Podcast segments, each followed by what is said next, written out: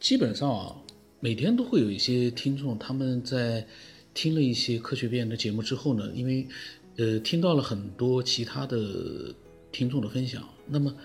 势必有一些人呢，虽然不多，但是会一直会有他们呢自己有很多的经历，还有一些自己对这个世界，包括呃宇宙他们的一些想法，想要分享给更多的人去听，所以呢，他们也。嗯，自由的分享他们的想法。那么这个听众啊，王振国，他就是在前几天加我的，然后呢，他就分享了一些他的经历。我没有看，应该说句实话，晚上都不敢录这个这种分享的内容，我总感觉有点害怕，因为它里面肯定是有嗯诡异的一些经历。我们看看他说了些什么啊？他加我的时候，他说呢，每天。听科学边缘的节目，听十二个小时，在喜马拉雅平台，他说太喜欢了。这个呢，嗯，十二个小时好像有点多啊，每天听十二个小时啊。但是呢，嗯，因为节目有一千多期，不管怎么样，嗯，每天听十二个小时都要听一段时间。然后我跟他讲，我说你多多分享。嗯，随时都可以留言。我说可能呢，我不一定会及时的回复，但是呢，嗯，你把我当成听众就可以了。嗯，因为有的时候呢，新的听众添加了之后，他是想跟我去聊天的，但是呢，我没有那样的一个时间，可能会有的时候没有时间，也没有办法去投入进去。因为聊这种话题的话，你要跟上他的思路的话，你要去，嗯。专注的去看他发的内容，那我可能做不到，所以呢，我可能会提示他们一下，就我不一定会及时的回复。但是呢，他们分享的内容，我会分享到，给更多人去听到。那么他说呢，嗯，他有几个小时候的一些事情，嗯，然后呢，他呢就给我发了一个视频，还有一个图片，其实挺可怕的。那么我我到时候呢，我这个图片我到时候放到是这个图片呢，它指的是就是说，嗯，研究发现啊，新生儿的手臂多出了一条动脉的现象越来越普遍。他说这个表明呢，目前的我们并不完美，为了适应未来，人类还在进化。这个呢，其实我并不认同，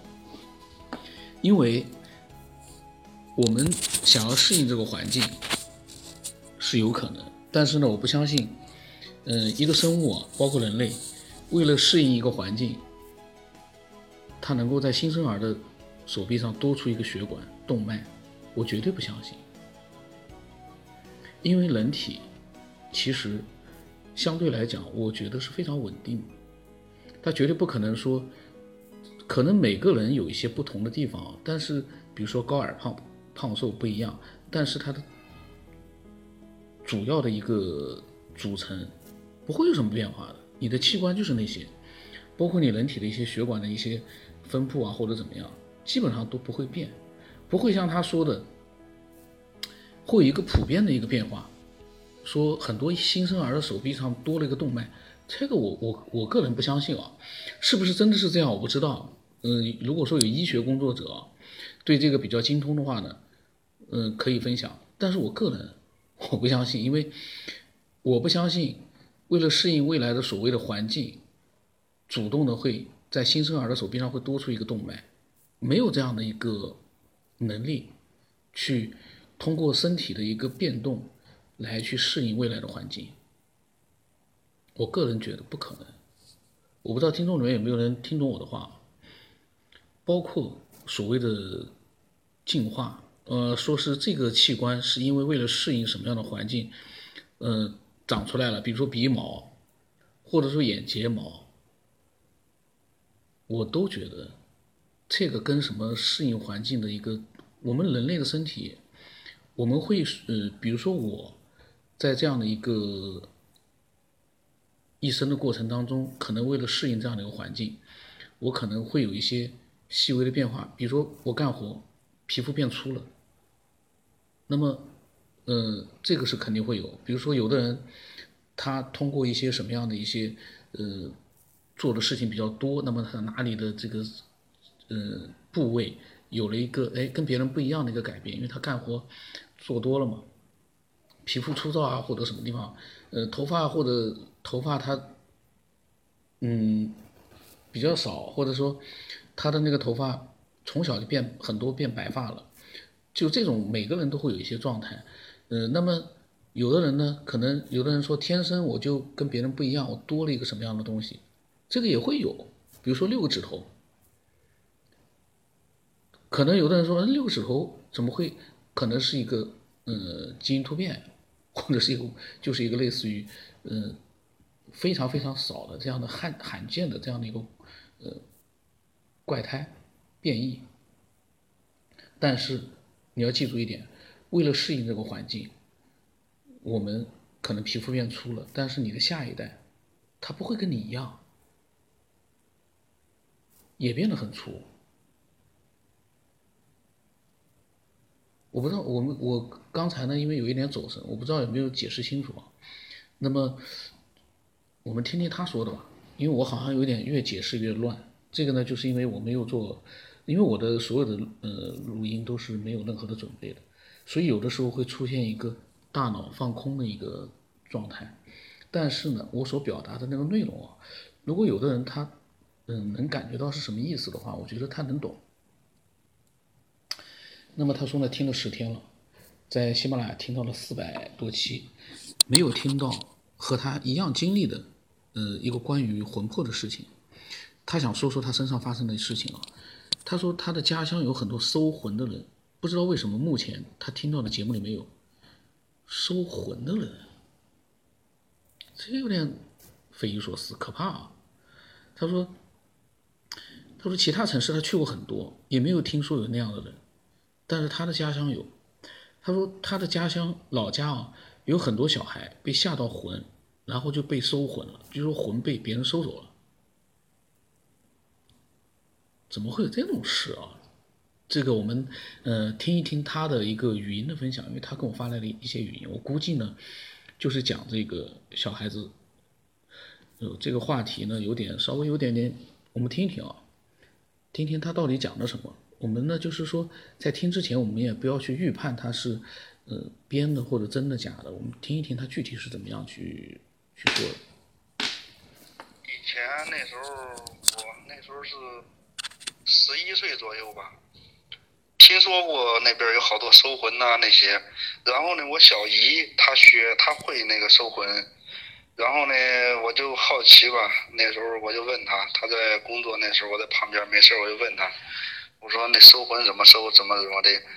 然后我说你教我，然后她就把那些呃咒语，然后都说，然后我拿个笔来记，记着记着吧，然后。隔了有两三天吧，然后我就，呃，也是像他们那种说的是下了魂了吧。下了魂的感觉呢，就是一天一天到晚天天睡觉，睡根本就睡不醒，然后身上没劲儿，发低烧。然后呢，我小姨说就说是不是吓着了，然后就给我收。然后我就摊上这个事儿之后，就一直就有那个。出现下掉魂那些那些那些事儿，一直到十五六岁吧，等再大一点之后就没有了。那时候不知道他是怎么学的，我舅舅会收，然后我小姨，然后还有我三姨，他们都会那个收魂。我妈妈是老五嘛，她不会收。那时候我三姨，我表哥开了个修车的修车的地方，然后我去学，那时候是十四五岁吧。然后去学呢，有一次干着活干着活晚上我就睡觉嘛，然后第二天就是没精神起不来，第二天起来吃个饭之后也不是太忙，又接着睡，一直睡睡到晚上还是没精神，后来发现低烧吧，有点发烧，三十七度、三十八度左右吧，嗯，一直低烧。那种情况一直持续了有三天还是四天，反正我忘了。每天就是睡觉，睡起来之后，呃，醒了之后身上没劲儿，还是想躺那躺那接着还能睡着，一天能最起码能睡二十多个小时吧。二十一二个小时，整天就除了吃饭，吃完饭之后还接着睡，发低烧，反正身上就是一点劲儿没有。然后去那个医院那个诊所嘛，然后去看，拿了药吃，根本拿了药吃一点儿都不管事儿。然后呢，我就想着我自个儿，我心里边也知道，我想着这这么多年有两三年了吧，都没下掉魂儿。然后就想着是不是又吓着了，然后我就让我三姨收，我三姨她会收嘛，我三姨就在我们住在一块儿。然后我三姨呢那时候信那个基督教，他说收魂那个是属于是佛教还是什么吧？他说有冲突，然后她然后他说不收，让我让我找找我舅。然后我就骑着自行车，然后找我舅去了。那是零五年的时候，零五年的事儿。找我舅舅，我舅舅就跟我收。然后反正他那个方式啊，方式是拿那个红布，然后拿那个锡，就那种锡，然后拿一个勺子给它烧烧烧化吧，然后倒上那个咱们家里边炒菜那种油。然后一起烧，烧着了之后就在头顶上左三圈右三圈然后念那个咒语，但是不能出声，然后坐在那个大门门口吧，坐在大门门口。那个咒语其实我也会，你知道吧？但是我自个儿没法收啊。呃，我舅舅给我收，收了一次。找个门口，然后坐那儿之后坐在板凳上，旁边放一个碗，碗里边放上那个干净的水，把碗洗干净，然后在头顶上念念咒语，左三圈右三圈，然后念完了之后，就把那个锡带那个油一块还着着火呢，在头顶上转，然后把那个油倒在那个碗里边，然后那锡，呃，一般要是下的狠了，他们那说法啊，反正我也是知道点儿。下的狠了之后，倒在那碗里边之后，碗有可能会炸，或者是那个锡直接就炸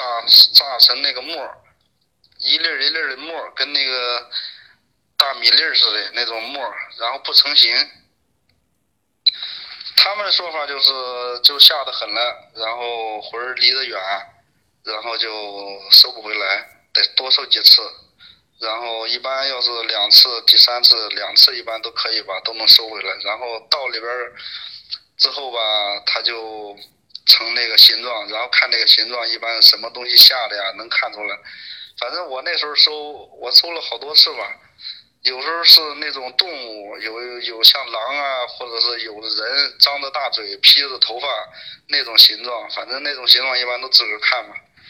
是什么下的，然后再拿着那个红布。把那个锡从那个捞出来之后，拿锡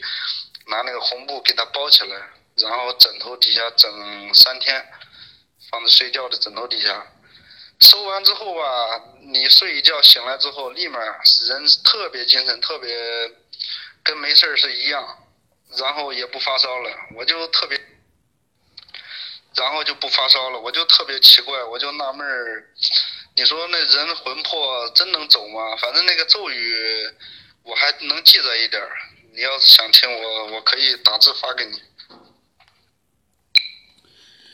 然后呢，他就跟我呢发来了一段咒语啊，那个我就不念了，因为我害怕别到时候念念出现什么效果，那个也不好。但是我相信百分之九十九的人应该没什么太大的一个。呃，他说念三遍，那个呢我不念了。然后呢？他说他很好奇的就是，下掉魂以后的人特别没有精神，整天睡觉都能睡着，就像是行尸走肉一样，没有灵魂的感觉。但是呢，自己什么事都明白，他就感觉是魂没了，要去找人收，然后收完魂睡一觉呢，醒了就好了，也不发烧了，精神很好。身体也有劲了，这个事情我不知道啊，有没有人跟他有一样的经历？因为我没有听听说过，就是能够，嗯，有这样的一个收魂的这样的一个方式，我没有听说过。然后呢，嗯，他说这边很多职业收魂的，零六年的时候三十块钱一次。都是慕名而去的，这么多人丢魂吗？是不是以前那个词就失魂落魄？然后呢，他说他舅舅给人收魂不收钱，都是别人说的，帮忙去收。有些人为了感谢他舅舅呢，就送给他很多的烟酒礼品，很多人送。然后这是他亲身经历的事情，他更认为灵魂是存在的。嗯，灵魂是存在的。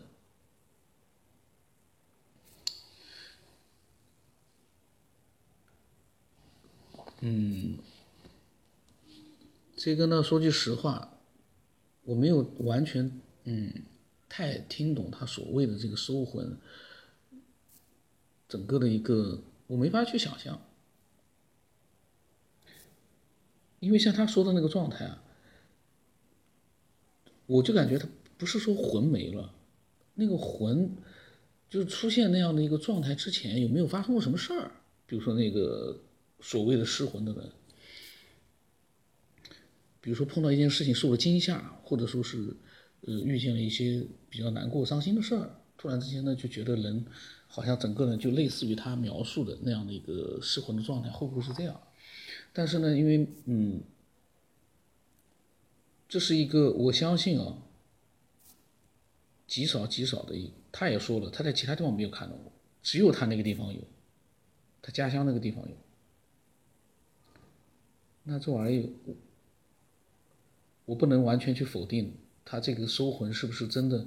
像他说的那样就有这个作用，就是收完魂之后不发烧了，身体精神特别好，身体也有劲了。这个事情我不太懂，有没有人能够就是说经历过的，或者说是听说过的，也可以分享一下。我不能乱发表意见了，因为这玩意儿我不能说他。绝对不存在，他是不是通过某种方式让一个人精神好起来？这个呢，听他讲那个方式，念那个咒语的话，能起到这个效果吗？心理作用好像也不像。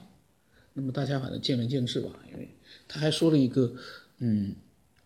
他爷爷的事情啊，他也职业是法师，这个也讲的蛮多的。我我我下期把它录出来。嗯，期待更多的就是，呃，有很多的一些神秘、无法解释的这样的一个经历的，可以分享真实的。其他人的经历我们不要去分享，因为其他人经历，人家告诉你了，你也不知道具体怎么回事，那个描述里面可能有一些不恰当的失误的地方，然后你再转述，等于说转来转去呢，就没有意义了。所以我我们这个节目呢，我尽量是要求就是分享。经历的话，就自己的经历，或者你身边的，比如你老婆的、父母的、子女的，那个呢是你亲亲眼看到的，那描述起来的话，失真度比较小一点。